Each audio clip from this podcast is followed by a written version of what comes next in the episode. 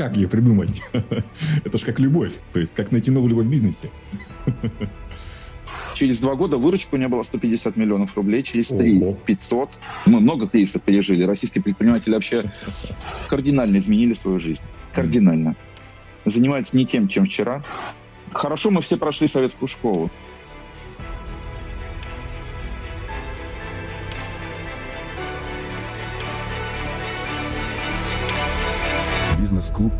«Капитал» представляет подкаст «Стуберов».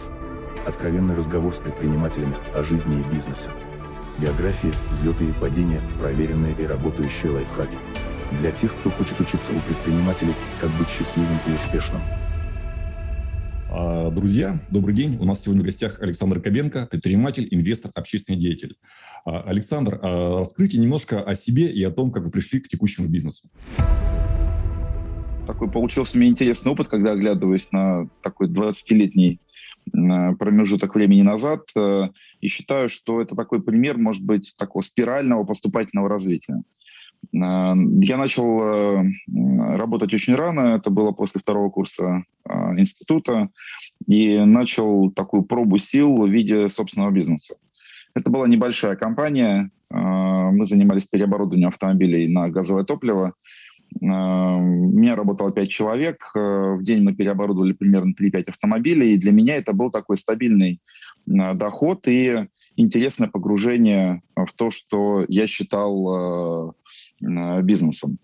Мы решали все вопросы, и технические, и поиск клиентов, и приобретение всех необходимых материалов и оборудования. Это было очень интересно, потому что ну, никакого опыта раньше, безусловно, в этих э, всех вопросах не было.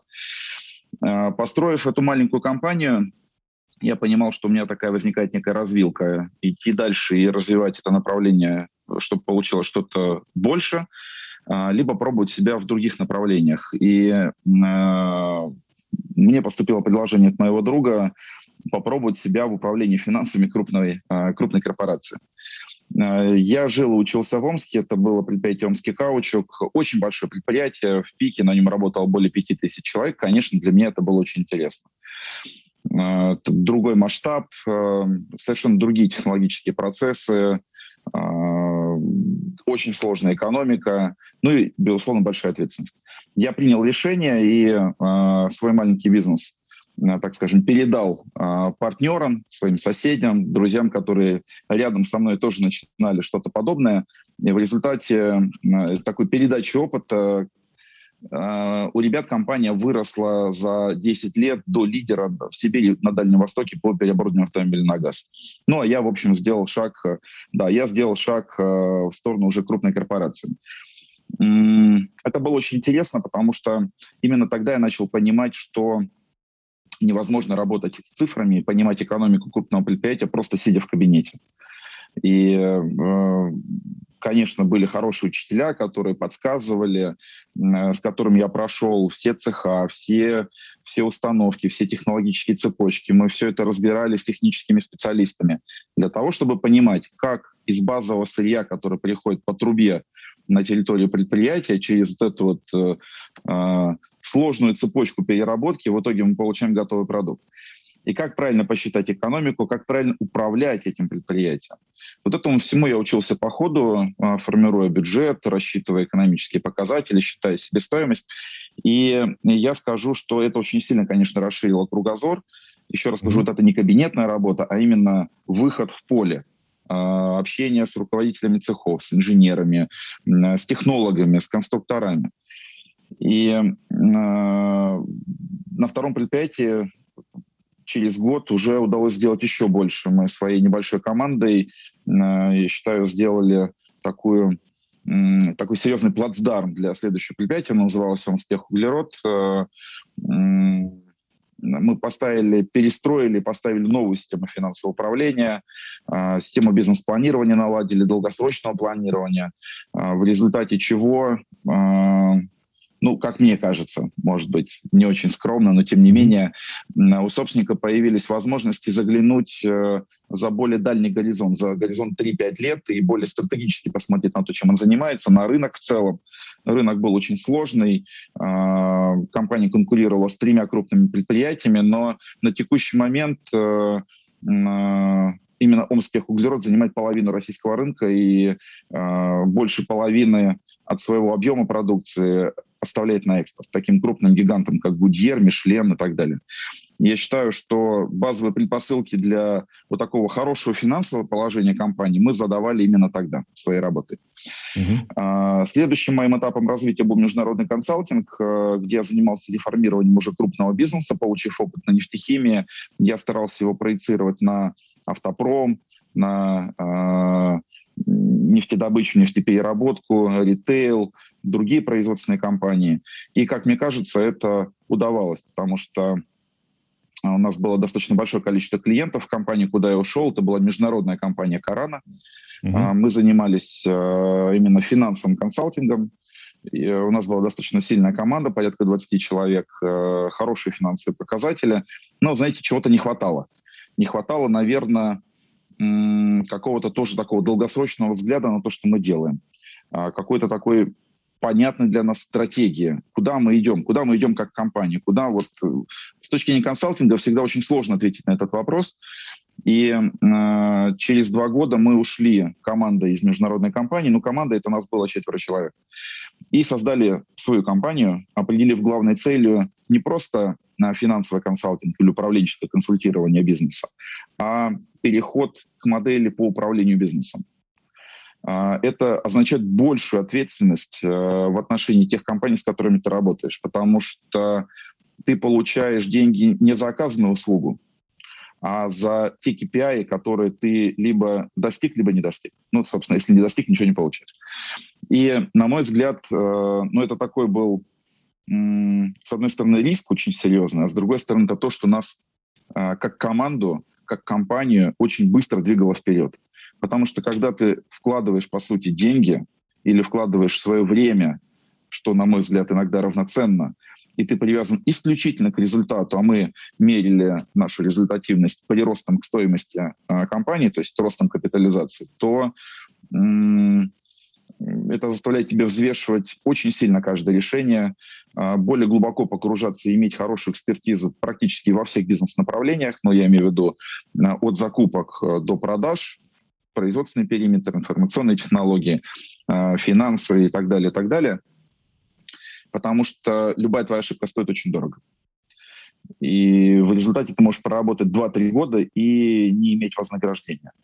То есть твой опцион может не сработать. Понятно, что это очень серьезный риск. Поэтому, но с другой стороны, еще раз скажу, нас как компанию это очень сильно продвигало вперед. А, через два года после того, как мы ушли из международной компании, мы практически приблизились к ее показателям по выручке. Это было порядка 4 миллионов долларов. У нас работало 50 человек, то есть мы чувствовали себя очень хорошо. Мы были молодыми, амбициозными. Нам было всем в диапазоне 24-30 а, лет. И мы считали, mm-hmm. что, в общем, весь мир перед нами. А, и я скажу, что э, есть проекты, которыми мы очень гордимся, которые нам очень хорошо удались. Я не буду называть название компаний, э, но тем не менее в ритейле нам, в узкоспециализированном ритейле нам удалось компанию номер два в России создать после детского мира. В химии, в производстве мы создали компанию, которая заняла третью строчку в мировом рейтинге по, опять же, своему продукту. В России у компании даже на текущий момент остается более 65% рынка. Ну, это такой, по сути, можно сказать, монополист. Когда мы начинали с ним работать, у компании не было даже 20, 25% рынка, даже не было. Следующий этап развития был э, на автовазе, потому что для меня было на следующей амбицией поучаствовать в реформировании, в глубоком реформировании крупного предприятия. На тот момент АвтоВАЗ переживал очень сложные времена, был кризис перепроизводства 2008-2009 года, помните мировой mm-hmm. финансовый кризис, и АвтоВАЗ в этот момент столкнулся с просто, ну, уже объективно с глобальной такой необходимостью трансформироваться, потому что конкурировать с теми э, мировыми производителями, которые к этому моменту пришли в Россию, либо имели планы по приходу в Россию, было уже невозможно в той модели, в которой АвтоВАЗ до этого существовал. И реструктуризация заключалась в том, что мы выводили все непрофильные бизнесы из, из периметра компании, оставляли только основную технологическую цепочку, а именно эту технологическую цепочку делали более эффективной, переводя на международные стандарты проектирования, управления проектами, а, работы в командах, а, ну и так далее, и так далее. То есть то, что приближало АвтоВАЗ по стандартам к международным автомобильным компаниям. Здесь для нас ключевым бенчмарком был э, альянс Renault-Nissan, который, в общем, вошел в капитал АвтоВАЗа. И была проделана большая работа, я скажу просто пару цифр. А, мы вывели 12 крупных производств из периметра АвтоВАЗа, всю социальную инфраструктуру.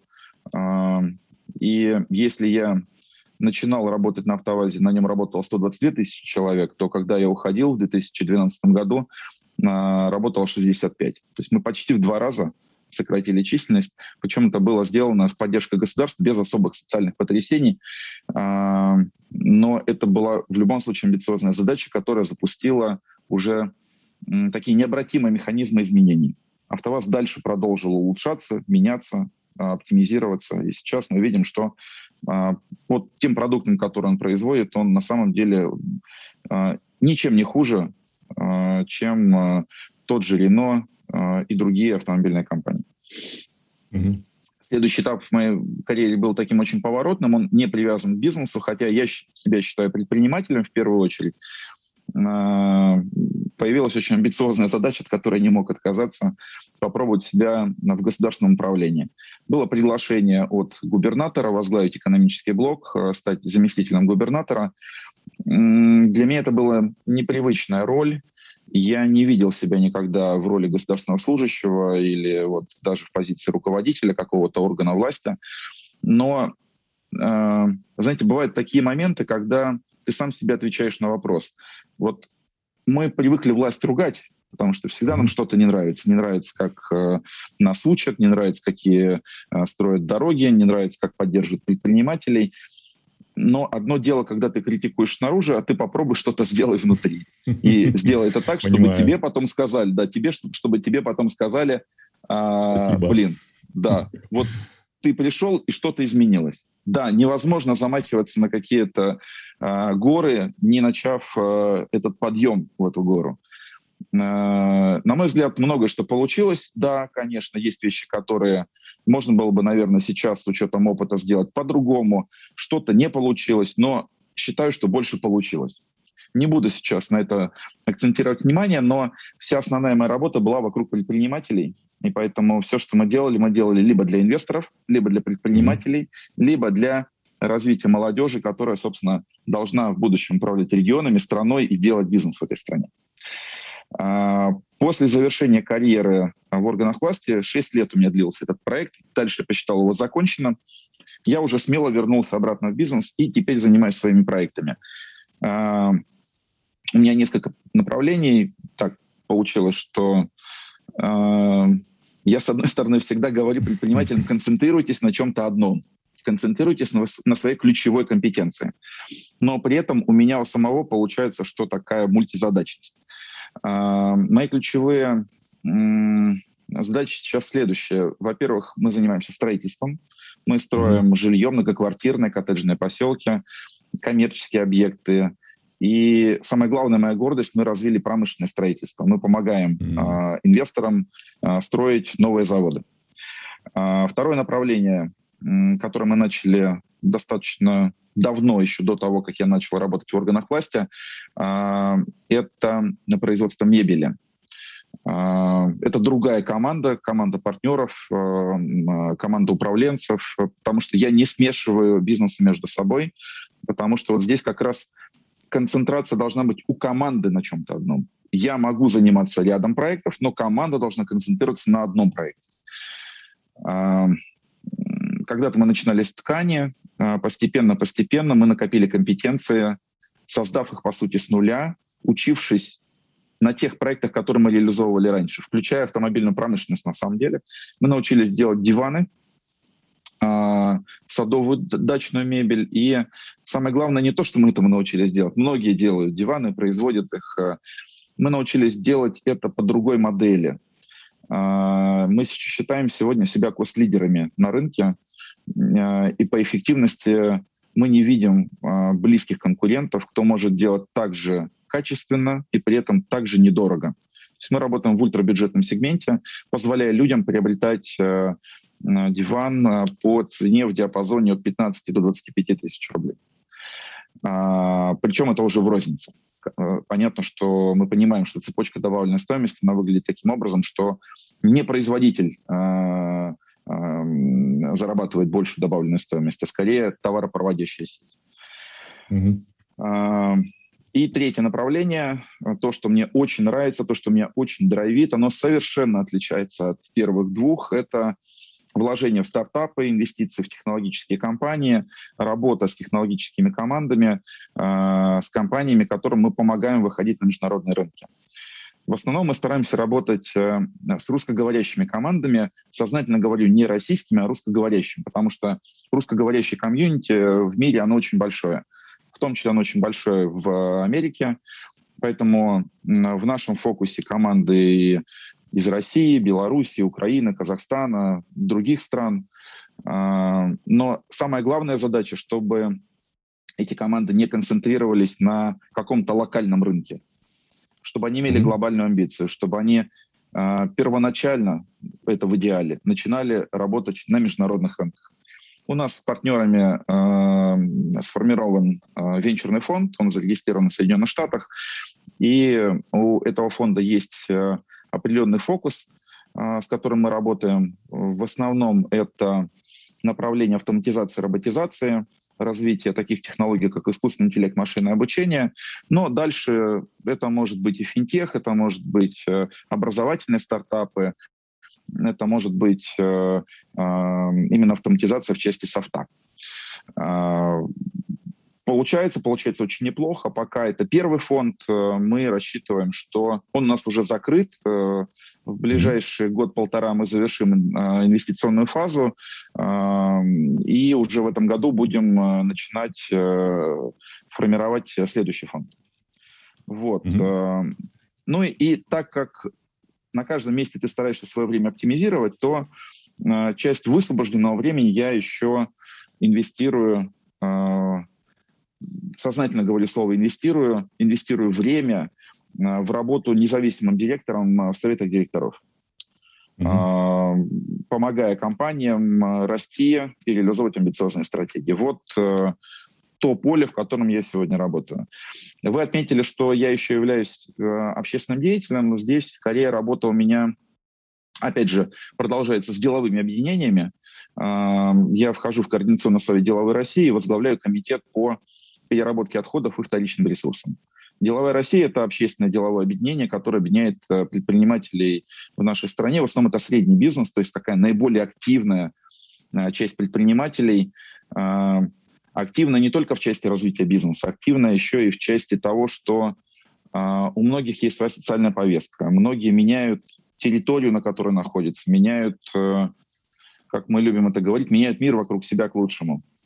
Mm-hmm. Э, и второе, э, уже 15 лет я занимаюсь развитием профессиональных бизнес-сообществ. И с моим близким другом, которого, к сожалению, сегодня уже с нами нет, э, три года назад, он ушел. А, мы занимались, и продол- я теперь продолжаю заниматься развитием а, сообщества топ-менеджеров, создающих будущее. Это сообщество, которое тоже объединяет предпринимателей, предпринимателей, которые также меняют мир вокруг себя, делают его лучше, помогают друг другу, развивают друг друга, ну и, конечно, mm-hmm. занимаются любимым делом. Супер. Александр, э, спасибо. Очень интересная у вас э, биография. Я каждый раз слушаю ее, ну, прям как книгу читаю, детектив или э, что-то такое захватывающее. А, вот у вас очень большая экспертиза в разных бизнесах. Вот как вы считаете сейчас, какой бизнес легче всего стартовать? И у какого бизнеса сейчас есть ну, самые большие перспективы? Ух, вот такой замах. Ну так вот, если совсем широко посмотреть, то э, все, до чего может дотянуться рука предпринимателя, угу. где вы что-то можете улучшить э, в тех продуктах, которые вы ежедневно видите, потребляете, в тех услугах, которые вы используете, э, в тех сервисах, то вы можете это реализовать. Очень важно, на мой взгляд, любить то, что ты делаешь. Э, очень важно э, выбрать то дело, которое будет тебя драйвить, которое будет тебя развивать. Э, вы правильно говорите, то дело, которое будет заставлять вставать по утрам, бежать на работу, придумывать что-то, просыпаться ночью, звонить кому-то, искать какое-то улучшение. Вот если вы найдете такое дело, неважно в каком оно будет направлении, будет ли это логистика, будет ли это IT-продукт, будет ли это производство диванов или строительство, вы точно себя там реализуете. Если вы придете в тот бизнес, у которого, как вам кажется на старте, очень невысокие уровни барьера, но при этом это дело не будет вас заводить, а, у вас ничего не получится. Ну да, вы можете дойти до какого-то уровня и на этом уровне остановиться, потому что дальше вас ничего не будет толкать вперед. Mm. Поэтому говоря о том, что выбрать, я видел очень много примеров, работая, вот, кстати, работая в органах власти, это вот как раз очень хороший показатель. Ведь э, что такое начать свое дело? В основном мы начинаем свое дело, будучи молодыми. Потому что что-то нас подтолкнуло, с кем-то мы что-то обсудили, услышали хорошую идею, или она пришла нам в голову, нам хочется себя в этом попробовать. Как это сделать? И вот у нас был опыт, когда в Самарской области мы реализовывали проект, он назывался «Ты предприниматель». Угу. А, была федеральная программа «Ты предприниматель», а мы свою начали на год назад, как на год раньше. Как-то так получилось, что мы сами к ней пришли, а потом появился федеральный проект. Так вот, э, за 4 года мы поработали с 12 тысячами ребят молодых. Ого, и супер. примерно около 5, около 5% э, из них создали свои компании. И знаете, это были совершенно разные проекты. И мы, конечно, никого не отговаривали. Хочешь пекарню? Хорошо. Хочешь фотостудию? Прекрасно. Хочешь заниматься косметикой? Отлично. Хочешь что-то продавать? Тоже хорошо. Туристический проект? Прекрасно. Угу.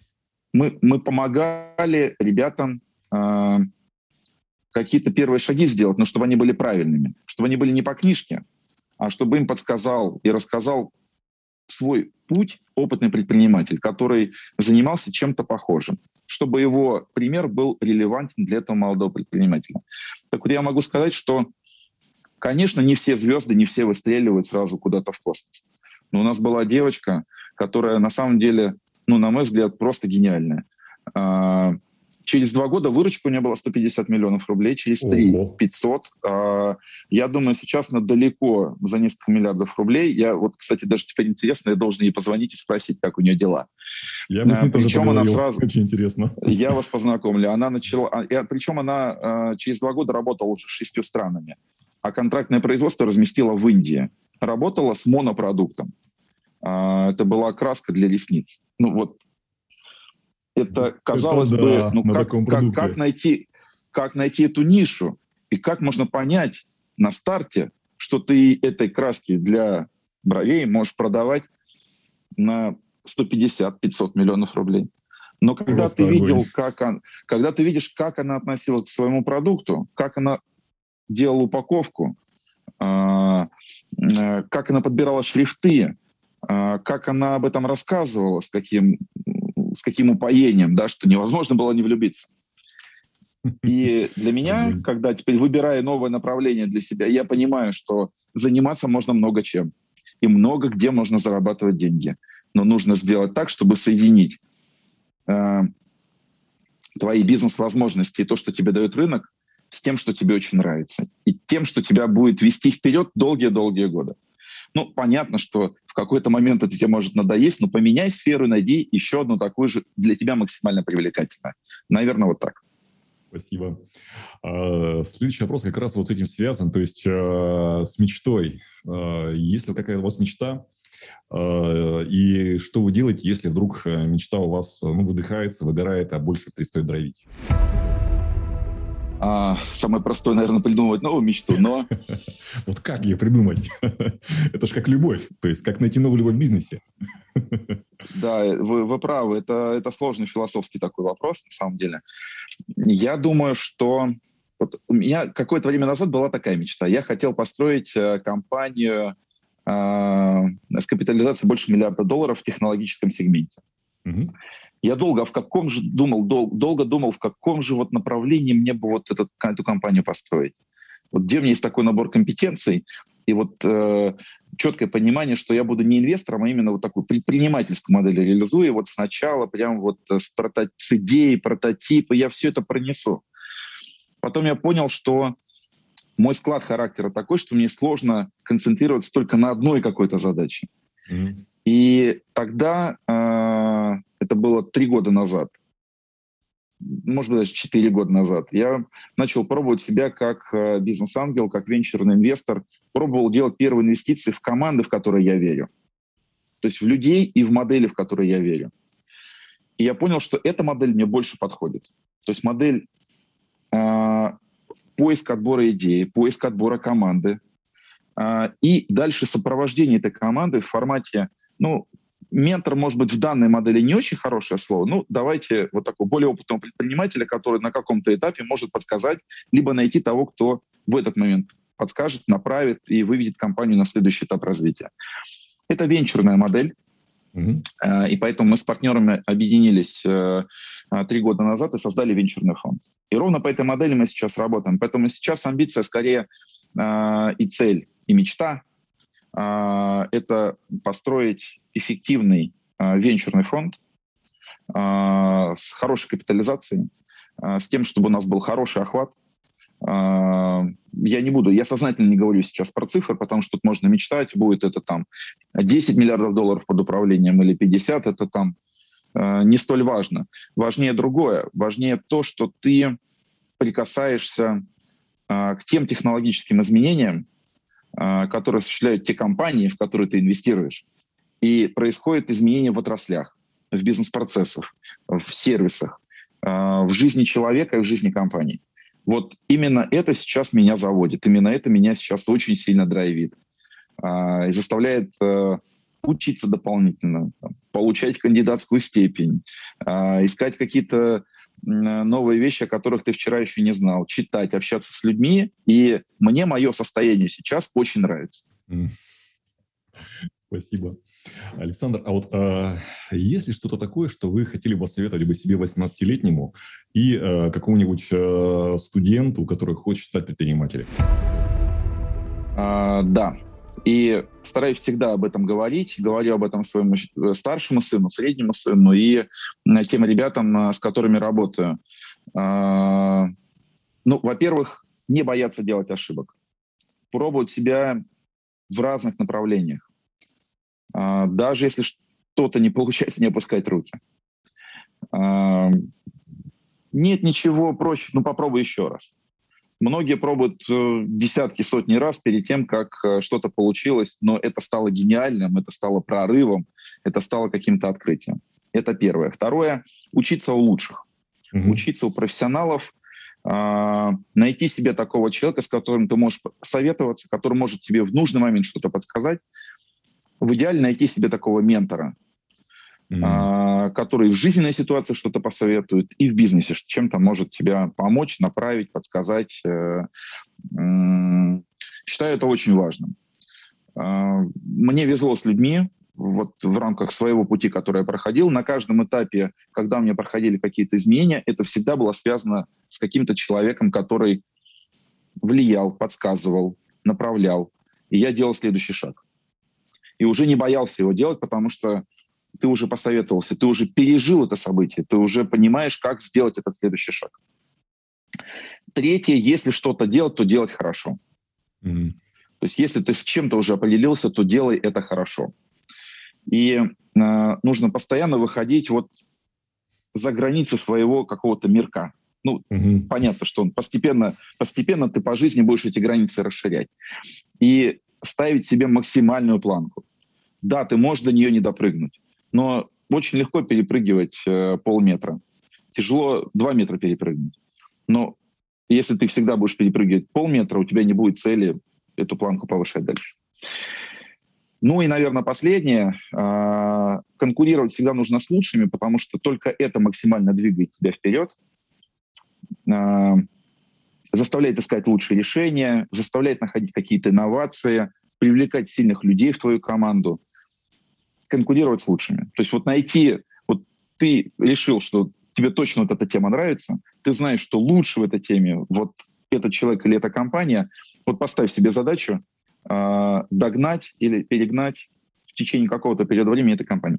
И ты каждый день будешь просыпаться в смысле, ты будешь жить тем, что ты будешь постоянно, у тебя голова будет думать, что бы еще такого сделать, чтобы лучше продавать, лучше удовлетворять клиента, лучше закупать, еще эффективнее, чтобы была твоя команда и так далее, и так далее. И это будет тебя заводить каждый день. Вот это, мне кажется, то, что можно сегодня желать молодежи. И вы знаете, когда вот э, там, пять лет назад вот так, подобные какие-то вещи я говорил ребятам, э, которые с которыми мы как-то вот пересекались в жизни, mm-hmm. и которые приходили на наши программы, э, с которыми я где-то знакомился. Сейчас они мне звонят и говорят, слушайте, как вы были правы, что заставляли нас, что была амбиция, чтобы мы там вот выкладывали все и до, потому что, ну, для меня всегда это было важно, чтобы результат был максимальным.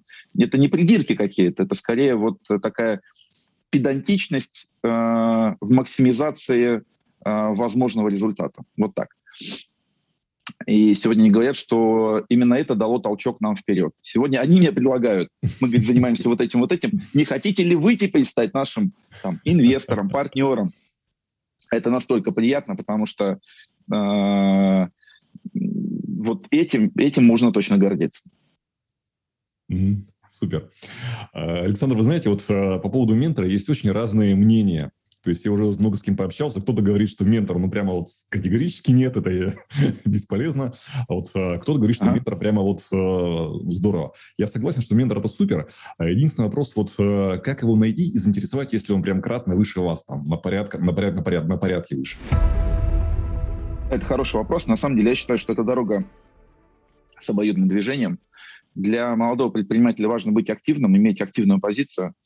И если вот ты в своем направлении понимаешь а, все очень досконально, ну, разбираешься, по крайней мере, понятно, что все знать на начальном этапе невозможно, но ты разбираешься, знаешь конкурирующие технологии или а, знаешь, как работают другие компании, понимаешь глубоко экономику, понимаешь другие направления, там, продвижение, маркетинг, э, закупки, работа с клиентом и так далее, угу. То ты точно так же интересен твоему визави более опытному предпринимателю. То есть ему тоже должно быть интересно с тобой работать. То есть ты тоже чем-то должен его э, заинтересовать. Э, понятно, что первое – это активность, но второе mm это глубокое, твое глубокое погружение в тему. Потому что нет ничего хуже по верхушкам. Я все знаю, я все умею, вы мне тут просто скажите, в каком месте мне арендовать площадку, все остальное я там... Так не работает. Мы же понимаем, что так, так, так эта история не летит. А с другой стороны, а, сегодня у многих уже таких зрелых предпринимателей есть потребность такой передачи опыта, поделиться, а, рассказать, э, направить. Мы это заметили, опять же, на программах, которые э, организовывали, когда вот я вице-губернатором работал. С одной стороны, я развиваю бизнес-сообщество, там mm-hmm. опытные предприниматели. С другой стороны, молодежь. У меня была, возникла идея, а как бы попробовать их между собой соединить? Вот эти неопытные и вот эти уже опытные. Я тоже думал, что опытным не нужно. Зачем им это нужно? Тратить свое время, как бы чем-то делиться. Оказалось, все не так. Mm. Эти опытные, они приходили сами на программы, а, проводили краш-тесты идей, проводили какие-то образовательные мастер-классы, а, становились менторами, а, некоторые становились даже учредителями тех компаний, соучредителями, ну, то есть какая-то небольшая доля, и инвестировали в этих ребят, потому что видели в них вот эти вот блеск в глазах, что, что-то новое, да, другой взгляд на рынок, э, сумасшедшую энергичность, желание э, пробить любую гору. И, конечно, это, это тебя подкупает как предпринимателя. Конечно, ты хочешь таких ребят поддержать в любой форме. Советом, инвестицией, э, обменом опытом или чем-то еще. Это точно работает. Э, я очень надеюсь, что я в ряде регионов видел такие примеры, и очень надеюсь на то, что этот опыт будет и дальше проецироваться. Сегодня мы в деловой России обсуждаем такие же форматы работы с молодыми предпринимателями, и я понимаю, что, что эта история работает. И еще раз скажу, работает в обе стороны. Потребность есть и у предпринимателей, и желание есть у молодых ребят. Вы знаете, даже вот, вот да, да, даже, даже вот такой момент, э, это ведь э, только от там, нашей скованности, несмелости, э, вот э, ты идешь, э, понимаешь, что вот видишь какого-то известного предпринимателя. Угу. Сколько э, людей подойдет, пообщается и задаст какой-нибудь вопрос? Я думаю, крайне мало. Скорее всего, все будут, ух ты, вот он, э, показывать пальцем, но не подойдет. Представляете, да, представляете, молодежи как тяжело. Ты тоже вроде опытный, ты и так уже все знаешь. Ты можешь, в принципе, а есть тема, на которую ты можешь поговорить. Но быстро сообразить, какой-то придумать вопрос, чтобы интересно было твоему собеседнику, не просто подойти познакомиться, а вот что-то вот э, по какой-то теме. Такой э, короткий спич. А, а представьте молодому э, человеку или девушке, как тяжело подойти человеку, которого он где-то видел, знает, и Поэтому я, поэтому я и рекомендую не бояться, быть готовым всегда к такому разговору, то есть всегда иметь у себя, пусть даже на, на начальном этапе, заготовленный какой-то э, спич, что можно подойти к известному предпринимателю, Илону Маску, Олегу Тинькову, э, Герману Грефу, э, не знаю, Галицкому, к любому. И не тушуясь, задать вопрос, спросить совета, рекомендации, что-то еще. Это отличает активных, как раз молодых ребят от от большинства, которые не активны. Супер совет, я обязательно сделаю. Я сейчас тоже подумал, что у меня такой заготовки нет, и я обязательно эту заготовку сделаю. Это очень понравилось. Александр, вот э, следующий вопрос, он про такую вот э, системную ошибку выжившего. То есть, э, ну, многие знают о тем, кого дельфины притолкали к берегу, но мало кто знает о, тем, о тех, кого дельфины, наоборот, оттолкали от берега. А, сталкивались вы с тем, что прямо предприниматели, они пытались, делали, делали, делали, но у них все равно ничего не получилось. Вот прям вот, ну вот, а, если такое видели, то а, что надо делать, чтобы вот на такие грабли не стать? А, смотрите, вот понятно, что никто не любит рассказывать Конечно. о своих покапах, да, никто не любит рассказывать о том, что у него не получилось. И в большинстве случаев мы слыш, слышим истории успеха, вот у меня там получилось, туда мы на экспорт вышли и так далее. А, я знаю много историй, у кого не получилось. И знаю их не потому, что это мои близкие друзья, Знаю, потому что мы сформировали в наших клубах топ-менеджер, создающий будущее, такую атмосферу, что мы обсуждаем не только историю успеха, мы обсуждаем, как не надо. И ведь э, любая твоя неудача может стать плацдармом для твоего будущего успеха. И если ее именно так рассматривать, то нет, нет, нет ничего зазорного или плохого, не знаю, как это еще правильно выразить, в том, чтобы поделиться с коллегами кому ты доверяешь, а, тем, что у тебя не получилось, тем, чтобы ситуацию разобрать, понять, где была ошибка, чтобы в будущем ее не повторять. И чтобы твои а, коллеги а, тоже на этом примере поучились. Знаете, есть примеры, понятно, что скорее они там обращены к периоду начала 2000-х mm-hmm. годов, Помните первый кризис, да, когда мы, который мы переживали? Мы много кризисов пережили. Российские предприниматели вообще э, могут дать фору любому предпринимателю в любой точке мира, потому что то количество кризисов, которые пережили мы, ну, за такой короткий промежуток, э, за такой короткий исторический промежуток времени не переживала, по-моему, ни одна страна. Вот ну, с 98-2000 года у меня очень много историй у ребят, кто все потерял и часть из них ушли в банкротство и списали mm-hmm. долги, а есть те, кто оставил эти долги и погасил их в итоге. И я вижу, насколько успешны они сейчас.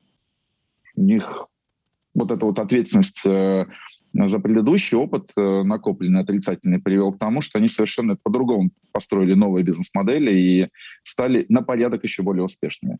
Поэтому, на мой взгляд, искать круг единомышленников, в котором ты можешь и чужие истории послушать, неудачи, и какими-то своими поделиться, не будучи, ну, не боясь, что кто-то этот отрицательный опыт обратит против mm-hmm. тебя. Но скажет, да, вот он же там уже, у него уже два раза уже не получилось, наверное, третий раз не получится. Ну, чтобы вот в таких ситуациях не возникало. Mm-hmm. Вот у меня, пожалуй, пока такой совет. Ну, я без конкретики, ну, наверное, говорю, но э, мы, мы, мы, мы реально обсуждаем такие вещи, помогаем э, нащупать новую идею, чтобы у предпринимателя, который ну, сейчас что-то потерял, не пропала уверенность в себе, потому что, ну, это рынок. На рынке так бывает. Конечно. Не могут быть 100% э, э, твоих идей успешными. Дай бог, чтобы у тебя там часть идей была успешными, и этот успех перекрывал какие-то неуспехи. И это, ведет тебя вперед. Поэтому тут важно, чтобы кто-то тебя в этот момент поддержал, направил, может быть, в, в какой-то степени, и помог э, протестить, э, нащупать какое-то новое, новое, новое э, направление для деятельности. Mm-hmm. И вот, э, да, вот то, о чем вы сейчас сказали, очень интересно, потому что вот часто бывают такие, знаете, эмоциональные ямы, когда все максимально нехорошо, банкротство, не дай бог, что-то еще. То есть как из таких ям выбираться, из эмоциональных, и переходить в ресурс? Ну, это такой, такой случай hard и случай light, когда просто тупо выгорание. Э, то есть, э, когда mm-hmm. hard, там понятно, что вот э, эмоции зашкаливают, но можно просто выгореть. То есть, просто вроде ничего такого не происходит, но почему-то уже работать неохота и ничего не драйвит. То есть, как в обоих ситуациях можно выходить из таких вот моментов? А, я думаю, что я такой универсальный рецепт попробую сказать.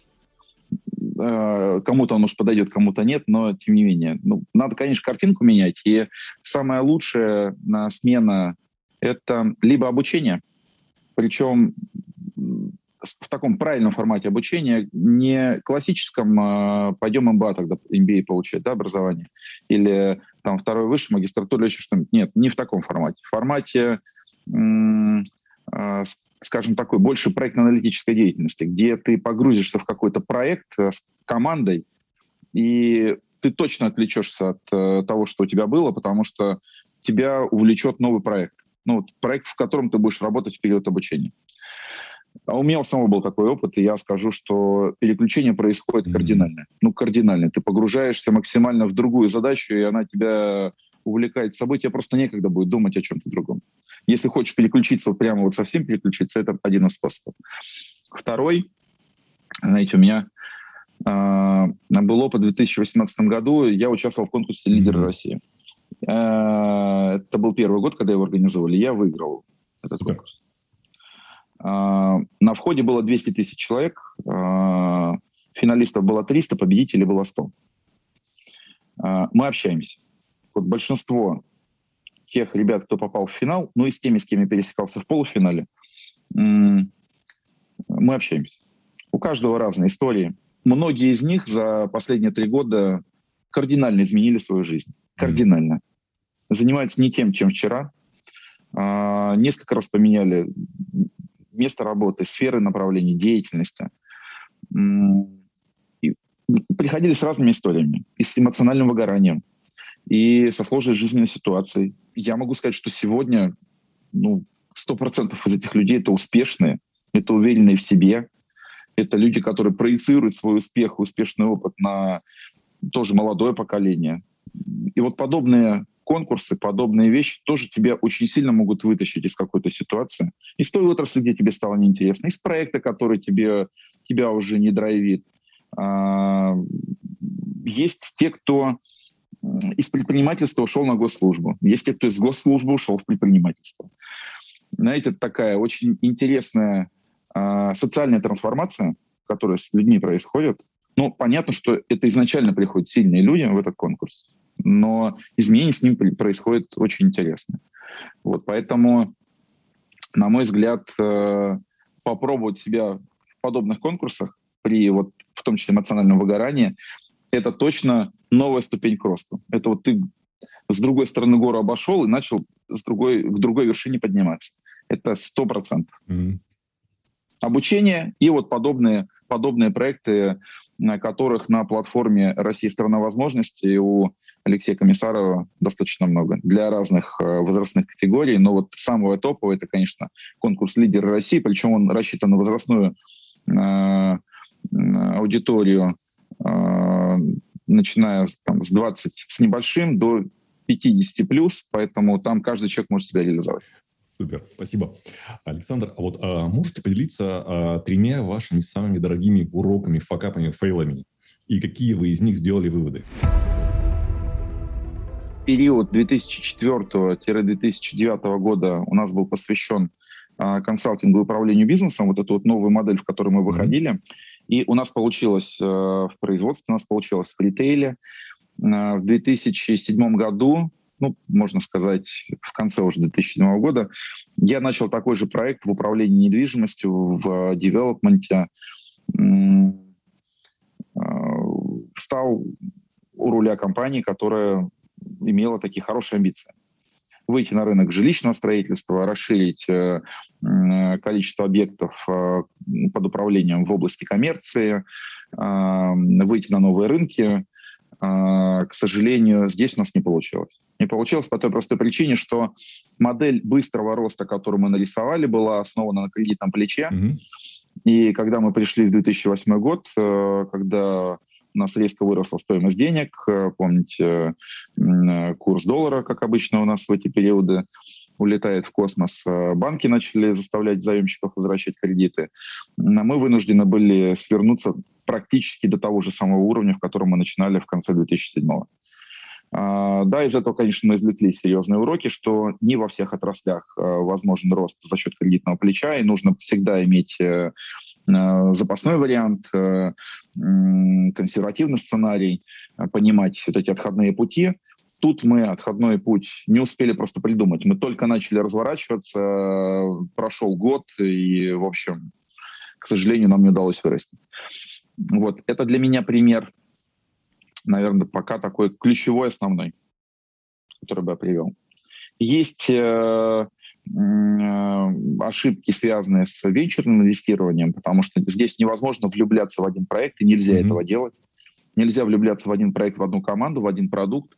Здесь очень важна, с одной стороны, э, отраслевая специализация. То есть ты не можешь инвестировать во все. Ты должен концентрироваться тоже в тех направлениях, в которых у тебя есть экспертиза. Mm-hmm. А, с другой стороны, правило венчурного инвестирования заключается в том, что инвестируя в 10 проектов, у тебя 3 уходят в глубокий минус, а, и ты теряешь все. Три не растут, не падают где-то вокруг нуля, три дают тебе небольшой плюс, и один выстреливает и окупает э, все твои вложения и дает тебе хорошую отдачу. Mm-hmm. Поэтому, поэтому здесь очень важно, формируя свой инвестиционный портфель, э, полагаться на отраслевую экспертизу, то есть на компетенции, и иметь определенную диверсификацию с точки зрения количества проектов. То есть он должен быть точно не один, и не два, и не пять. Должен, должно быть как минимум 10 проектов, а, в который ты вкладываешь. Ну, конечно, лучше больше, когда мы говорим про венчурный фонд. Угу. Здесь у меня тоже были личные ошибки, а, и исходя из этого, конечно, были серьезные потери. Александр, а вот а, можете поделиться вашим распорядком рабочего дня? То есть э, как вы проводите день, может быть, система планирования, может быть, планировщик приложения, то есть как вы повышаете свою эффективность? Больной вопрос, честно скажу. С одной стороны, конечно, у меня планировщик в каждом гаджете, э, и я стараюсь э, обязательно все записывать и контролировать э, самого себя, но не всегда это получается, честно скажу, признаюсь. Почему не получается? Когда ты... Вот, я могу сказать период, когда у меня все это очень хорошо получалось, вот прямо идеально. И, к сожалению, этот период мне не нравился. А, это как раз был период работы в органах власти, и в основном там получалось. Там день был расписан по минутам, начиная с 8 часов утра до 10 часов вечера. Весь календарь был уписан мероприятиями, и я, конечно, старался тайминг выдерживать, когда я а, проводил совещание. Сейчас, когда ты занимаешься большим количеством задач, а, с одной стороны, четкое планирование необходимо. С другой стороны, должна быть гибкость потому что в одном проекте все идет э, достаточно э, четко и гладко, и тебе не нужно к нему подключаться, а в другом э, что-то случилось, и тебе нужно свое время туда переключить. Поэтому здесь, конечно, гибкость важна. С другой стороны, мы построили систему регулярных обсуждений, совещаний для фонда это инвесткомитеты, это обсуждение проектов, это обсуждение развития фонда, наших показателей. У нас есть регулярно один-два раза в неделю те дни, в которые мы встречаемся всеми партнерами э, и обсуждаем наши вопросы. Э, точно так же я стараюсь планировать работу советов директоров. То есть есть регулярно раз в месяц, либо раз в квартал в разных компаниях по-разному э, периоды, когда мы проводим советы директоров, обсуждаем ключевые а, параметры, вопросы. Понятно, что есть повестка, есть протоколы, а, есть э, контроль исполнения. Mm-hmm. У меня большая география, с учетом того, что свои проекты, с учетом того, что я независимый директор в крупном холдинге, география охвата — это 25 mm-hmm. регионов. Да, не по всем регионам я перемещаюсь, но э, порядка 6-7 регионов постоянно в фокусе внимания. Соответственно, ты должен планировать свой график поездок и делать его достаточно комфортным, чтобы не терять на логистике. К сожалению, логистика у нас не всегда комфортная, поэтому тут разные виды транспорта стыкуешь между собой, чтобы были минимальные потери. К примеру, вчера а, для того, чтобы минимально потерять э, рабочее время, мне пришлось вылететь э, в 5 mm-hmm. утра, а вернуться в 2 часа ночи следующего Классика дня. Ну, то есть сегодня я, прилетел, да, сегодня я прилетел в 2 часа ночи, да, и понятно, что, э, ну, пусть не в 8, но в 9 часов мне нужно быть э, на рабочем месте, потому что есть э, задачи, которыми ты дальше должен заниматься. Э, есть определенные привычки, которые ты вырабатываешь с годами, которые ты тоже стараешься в этот график включать. То есть занятия спортом, побыть с семьей, э, постараться правильно распланировать выходные, чтобы э, было время почитать, позаниматься спортом, куда-то съездить, что-то посмотреть. Поэтому есть базовые вещи, которые ты, конечно, стараешься правильно распланировать, и они у тебя в планировщике всегда есть. И есть э, время, которое ты уже дальше более гибко, в зависимости от того, распределяешь в зависимости от того, какие на текущий момент приоритеты. Знаете, кроме всего прочего, я очень люблю э, такие встряски для себя устраивать как раз вот в форматах обучения либо участия в каких-то конкурсных мероприятиях. Это не потому, что ты хочешь там обязательно что-то выиграть, это встряска для mm-hmm. тебя, потому что она заставляет тебя дополнительно концентрироваться, дополнительно быть, э, э, посмотреть на себя с точки зрения эффективности. Такой ли ты эффективный, как ты сам себя считаешь? Не с кем-то сравниваешь, а сам с собой. Mm-hmm. У меня был такой опыт, когда в 2011-2013 году я участвовал в автомобильных гонках, в чемпионатах России. Какое место заняли? Э, в команде мы стали чемпионами, мы выиграли Кубок России. Супер. В личном, э, в личном э, рейтинге я был максимум пятый по итогам чемпионата, но это с учетом того, что все-таки я не профессиональный автогонщик. Все-таки я как так бизнес-драйвер пришел уже достаточно поздно в автомобильный спорт но тем не менее результаты были. Для того, чтобы их добиться, человеку непрофессиональному, который не прошел школу картинга, не прошел все эти ступеньки, не вкатанный в автомобиль, а, в возрасте, когда у тебя такие уже привычки, там, острота, наверное, там, да, то есть, скорость всего. торможения, да, их, их уже сложно выработать, потому что можешь только натренировать.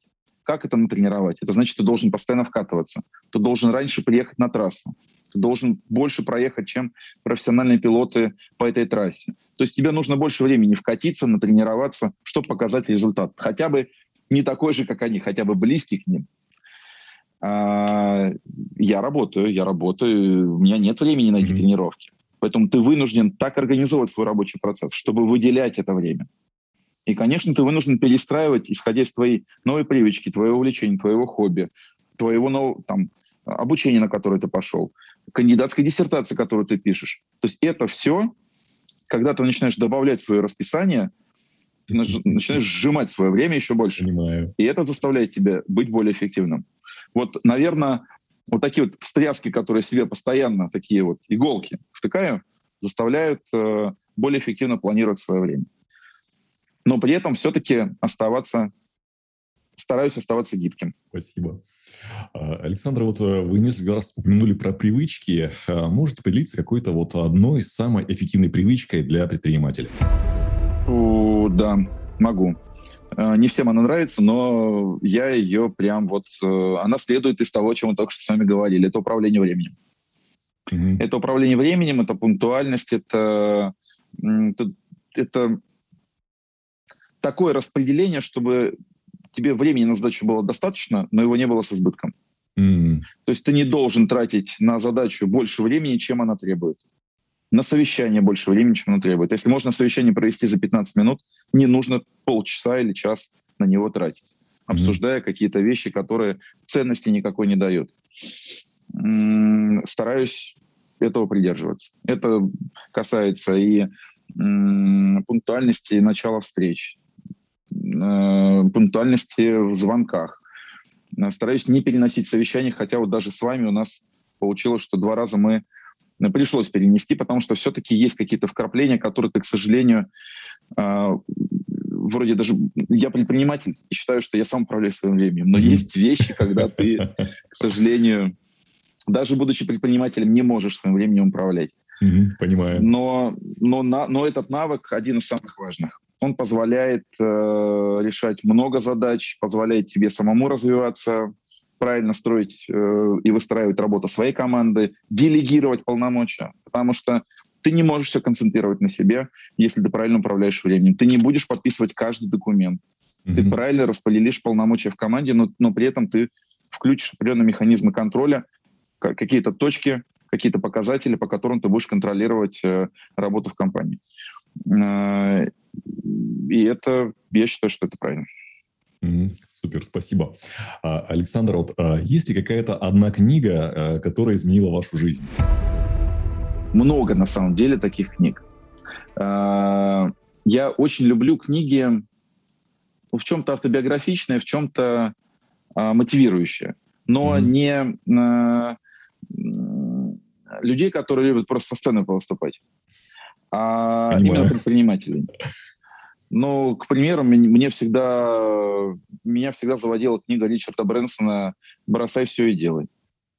Книжка «Огонь». А, да, или на книге Коллинза а, «Почему отдельные корпорации растут, другие не растут».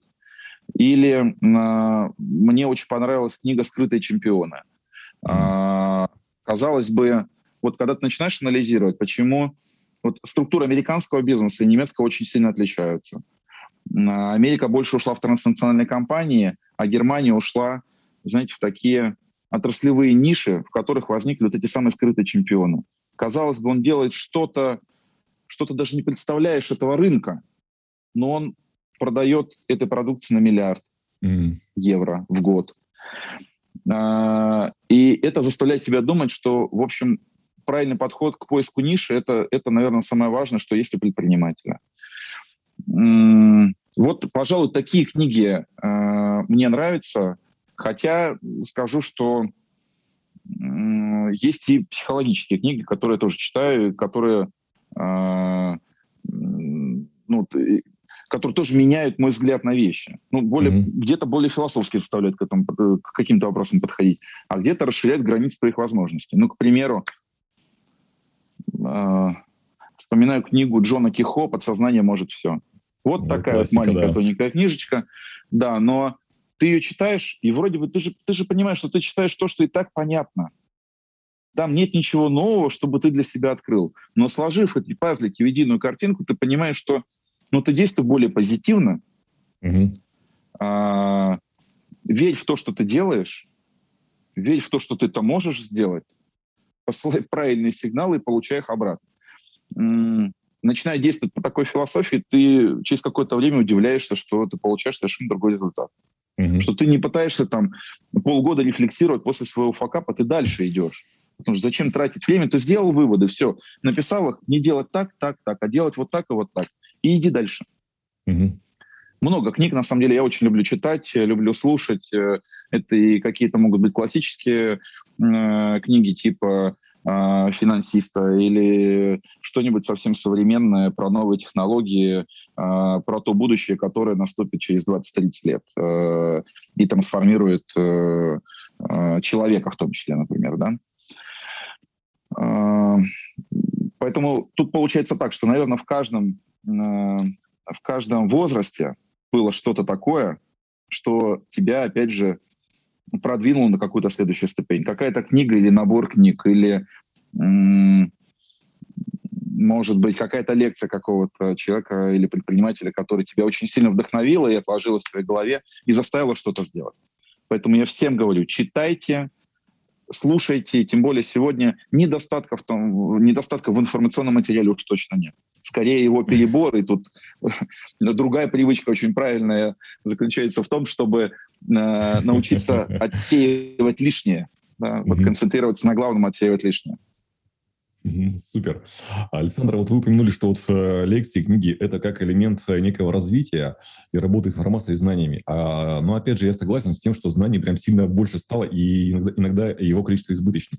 А вот как наладить системную работу с информацией, знаниями, саморазвитием, чтобы, с одной стороны, получать как бы это развитие, с другой стороны, не заниматься только развитием?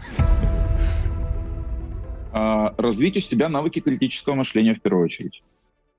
Ну, вот я считаю, что это вот, вот прям можно, вот один, критическое мышление, все, точка, больше ничего не надо.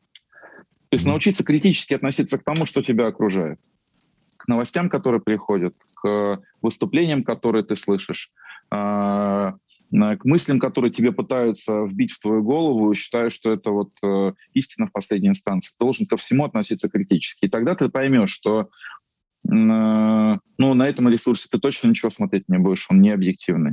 И, и ты отсеешь это информационное поле, да, там, одного, двух, трех информационных ресурсов, одного, двух, трех э, каналов в Телеграме, может быть, каких-то дальше специализированных э, для тебя, будешь смотреть то, что тебя на самом деле развивает, и вместо музыки в машине будешь слушать подкасты, как вы правильно, то, что мы с вами сегодня записываем.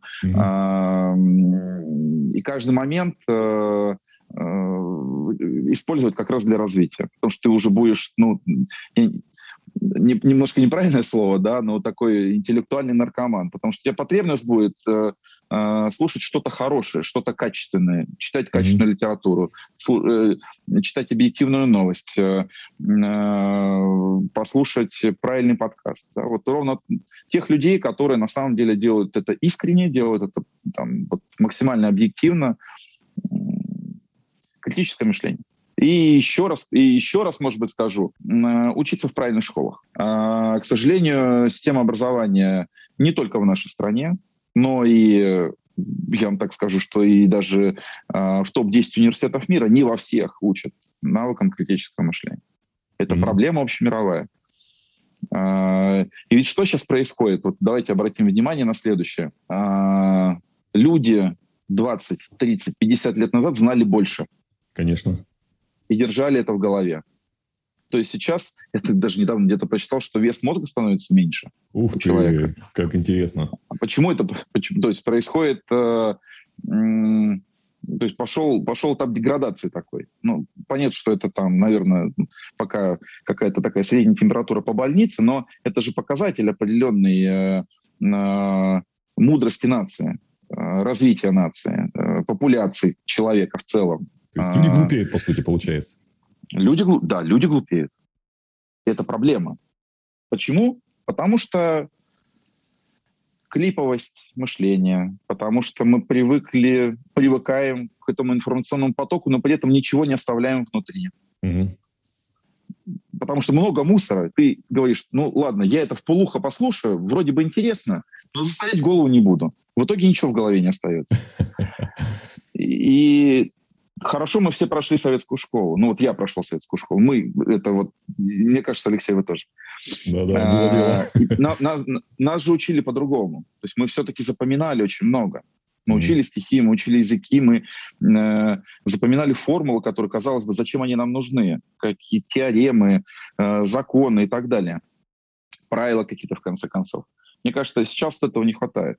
И когда вот эта модель информационного мусора начинает побеждать, mm-hmm. ты начинаешь критич... ты начинаешь не критически, ты начинаешь а статистически. Человек начинает э, говорить, ну блин, ну что, ну идет и идет. Э, поэтому одновременно телевизор, тут же что-то слушаешь, с кем-то разговариваешь. И это ты привыкаешь к этому информационному шуму и относишься к нему как к чему-то такому, что и запоминать-то не нужно. В общем, mm-hmm. я потом, я ничего не записывать не буду, я потом пересмотрю, или я потом там где-то прочитаю, или в Википедию э, загляну. И никто не оценивает, насколько это объективно или не объективно. Поэтому критическое мышление очень важный навык, который нужно развивать, причем развивать начиная со школы. Спасибо. А, Александр, а, вот вы упомянули, что у вас в каждый период жизни был свой ментор, и он прям сильно на вас повлиял.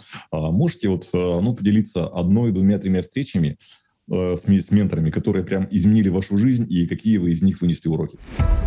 Первая встреча, которая вспоминается, это мой друг Александр Кабанов, 2001 год, 2002 2001 год, извиняюсь. Город Омск. Э, как раз мы на, на предприятии Омских углерод завершили проект э, по такой финансовой трансформации, э, улучшили значительно финансовые показатели, внедрили систему бюджетирования, управленческого учета. Небольшой команда, небольшим коллективом, у нас было трое человек. Он приехал, провел аудит и очень высоко отозвался о той работе, которую мы проделали за пять месяцев mm-hmm. и донес эту информацию до собственника. Сказал, что то, что сделали ребята, во многих компаниях делают полтора-два года и, и другими командами еще и привлекают иногда внешних консультантов.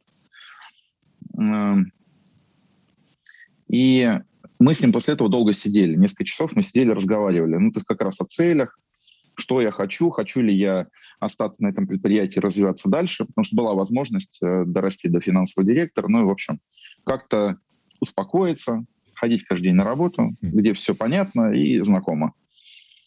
И он мне как раз рассказывал о том, что э, вопрос не финансовый. Э, вопрос в том, чего ты хочешь. Финансы можно, там, зарабатывать достаточно, можно и работать на одном месте. И ты будешь профессионал, ты будешь все знать на этом предприятии, но у тебя не будет такого кругозора, как если бы ты вот поработал в международной компании, э, работая с большим количеством разных объектов, с большим количеством разных задач, всегда в цейтноте определенном, в жестких рамках, э, всегда с новой командой или зачастую с новой командой, в команде или руководя командой. Э, и мы с ним как раз говорили о том, как должен развиваться человек э, профессионально что такое вот эта профессиональная траектория. И э, я ни минуты не колебался после нашего разговора. Э, я тут ждал ему согласия, что я готов идти к нему работать э, в международную компанию. Хотя у меня только-только родился маленький ребенок, и все это было достаточно сложно и хлопотно. И благодаря жене, которая меня тоже поддержала, собственно, я сделал этот шаг. Но вот он меня подтолкнул к решению, к тому, что, да, я, мне было к тому моменту 2002 год, мне было 24 года. Угу. То есть, в принципе, и так карьера складывалась нормально.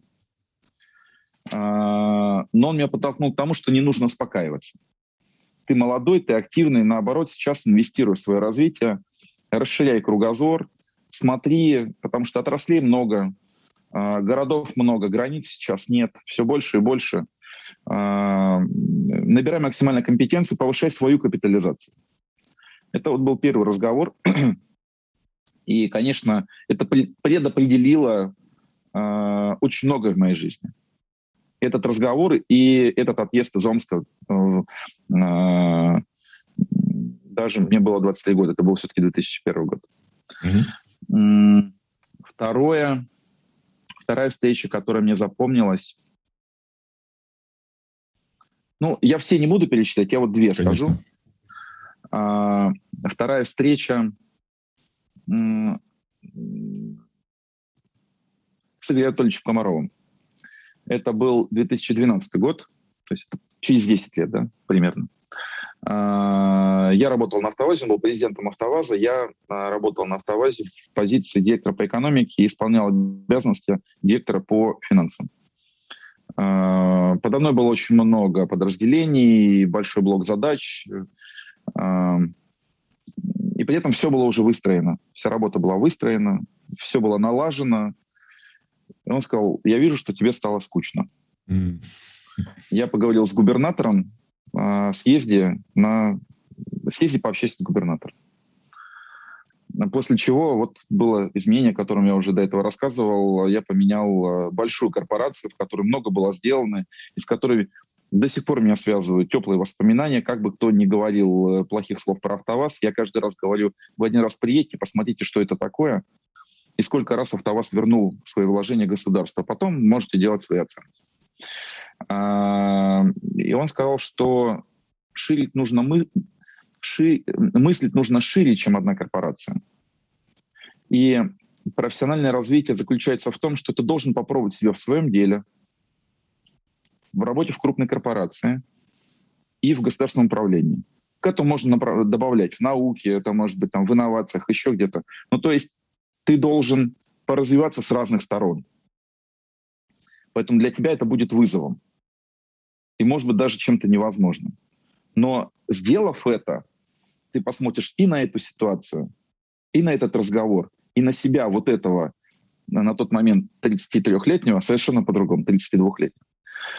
А, для меня тоже это был очень ценный разговор. Мы общаемся с Игорем Анатольевичем, э, встречаемся, всегда какие-то моменты обсуждаем.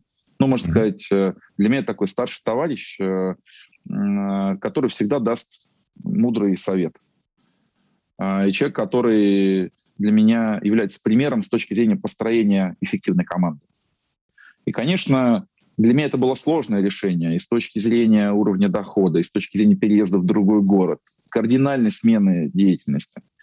Но вообще других подходов к тебе как к человеку, ну, потому что все-таки это там определенные механизмы контроля за тобой, проверок и так далее. То есть это некомфортная среда. Mm-hmm. А, но, тем не менее, я тоже этот шаг сделал благодаря ему. Вот такие две точки бифуркации. Одна предопределила переезд и, наверное, очень многое в моей будущей карьере в целом. Вторая тоже длительный шестилетний горизонт пробы совершенно в другом амбициозном для меня деле, которое я бы mm-hmm. никогда себе вообще в принципе представить не мог. И сам бы я решение по переходу вряд ли бы принял. И, и всегда, и, и там, и там, и там это был из, выход из зоны комфорта. Колоссальный выход. Угу. А, ну и буквально пара крайних вопросов. А, вот вы упомянули, что вот а, у вас Игорь Анатольевич Комаров а, выступал как а, ментор ну, в плане команды. Что сейчас можете посоветовать насчет команды? То есть удалось сформулировать по поводу команды, кого нанимать, продвигать и увольнять? Знаете, в, это, в этой части э, мне очень сильно понравилась э, фраза Стива Джобса. Мы нанимаем умных людей не для того, чтобы им указывать, что делать. Э, я очень часто встречал и, продолжаю встречать в своей жизни ситуации, когда э, руководитель нанимает первоклассную команду, и потом плохое слово в голову приходит, и потом не дает им работать. А, постоянно указывает, что и как надо делать, что они опять не так сделали, контролируя и так далее. И так далее. А, чаще, скорее, происходит даже, может быть, немножко по-другому. А, не очень первоклассный руководитель так делает. Потому что первоклассный руководитель набирает команду класса А. А слабый руководитель нанимает команду класса Б и С, потому что он боится конкуренции. И вот так, как делал Стив Джобс, может делать только сильный руководитель. Потому что это доверие, это правильное делегирование полномочий, это правильное управление своим временем, опять же, то, о чем мы уже говорили. И поэтому, э, если я нанимаю команду или формирую команду, то я, конечно же, формирую ее из профессионалов, люди, которые в предметных областях разбираются лучше, чем я. И я не боюсь в этом признаться. Я считаю это нормальным. Я не могу знать все а, во всех проектах, которыми я занимаюсь. Я знаю ключевые вещи, которые позволяют конкурировать и, и быть компанией на пике. Понимаю, как эти долгосрочные конкурентные преимущества поддерживать. Но в предметной области, в строительстве или э, в производстве мебели я не могу быть профессионалом. Там должны быть люди, которые хорошо понимают производство, правильно работать с материалами, могут конкретно управлять себестоимостью на конкретном участке. А, когда мы занимались проектами по управлению бизнесом, мы с моим партнером, а, близким другом Алексеем Малвинским, а, придерживались следующей концепции. Важно, чтобы люди в команде разделяли твои цели, убеждения и ценности. Mm-hmm. В первую очередь даже ценности. И мы набирали людей по ценностям. Потому что профессиональные компетенции можно додать. В течение года можно подтянуть их. Отправить где-то поучиться, подтянуть в процессе практической работы, э, съездить куда-то постажироваться.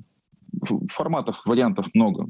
создать корпоративный университет, в конце концов, да, и, это позволит тебе профессиональные навыки людей подтянуть, а вот ценности ты не поправишь.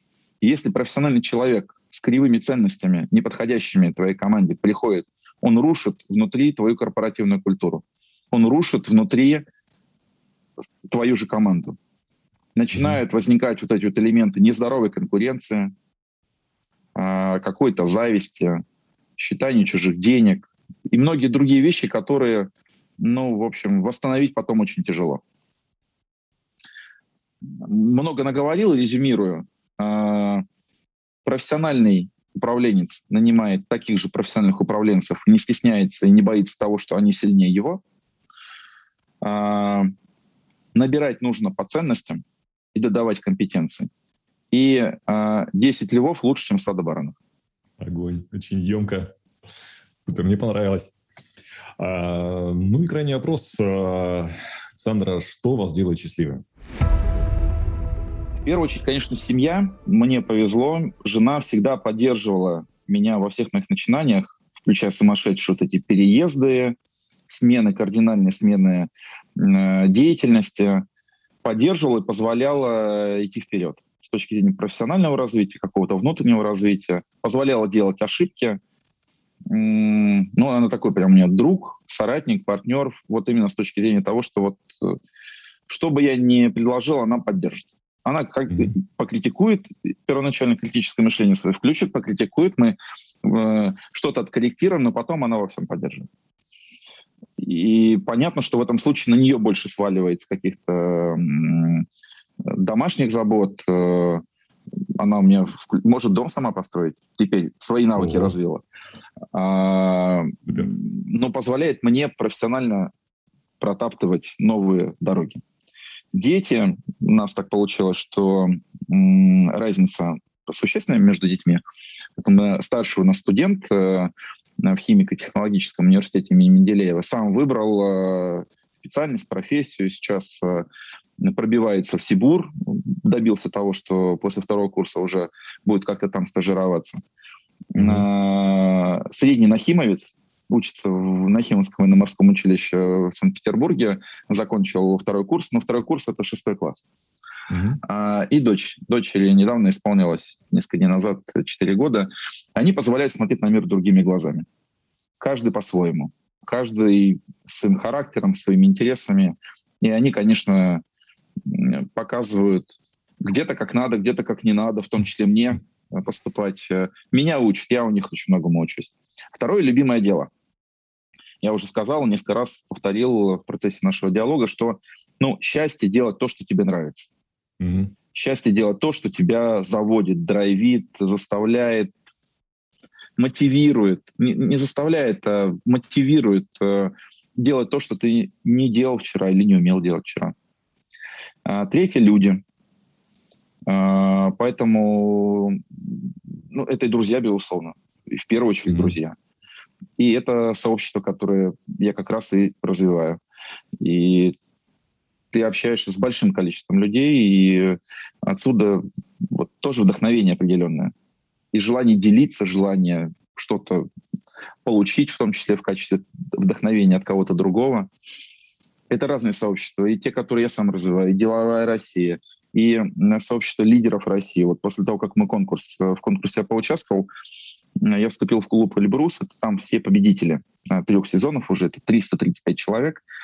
А, это тоже сообщество, которое очень заводит. Это молодые, амбициозные, активные, ребята, ищущие, творческие, реализующие себя в разных направлениях и, на самом деле, меняющие страну, меняющие вот каждый на своем месте. Вот. И Последнее — это какие-то амбициозные цели, которые ты ставишь перед собой и достигаешь. Вот в момент достижения ты тоже говоришь, блин, ну это вроде казалось невозможно. А, это вот автомобильный спорт, это кандидатская диссертация, которую я защитил в прошлом году.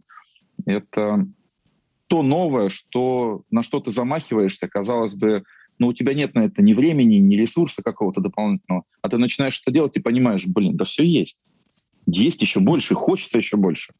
И после этого тебе хочется и там на Эльбрус подняться, и э, там Ironman пробежать, и еще что-то сделать. И достигнуть чего-то одного, ты ставишь следующую цель. И это тебя делает счастливым дальше. Угу. Супер, спасибо. Александр, тогда еще раз спасибо за встречу э, и хорошего дня. Мне очень понравилось. Здорово, спасибо. Спасибо, Алексей, спасибо. Хорошего дня, хороших выходных. До свидания. До свидания.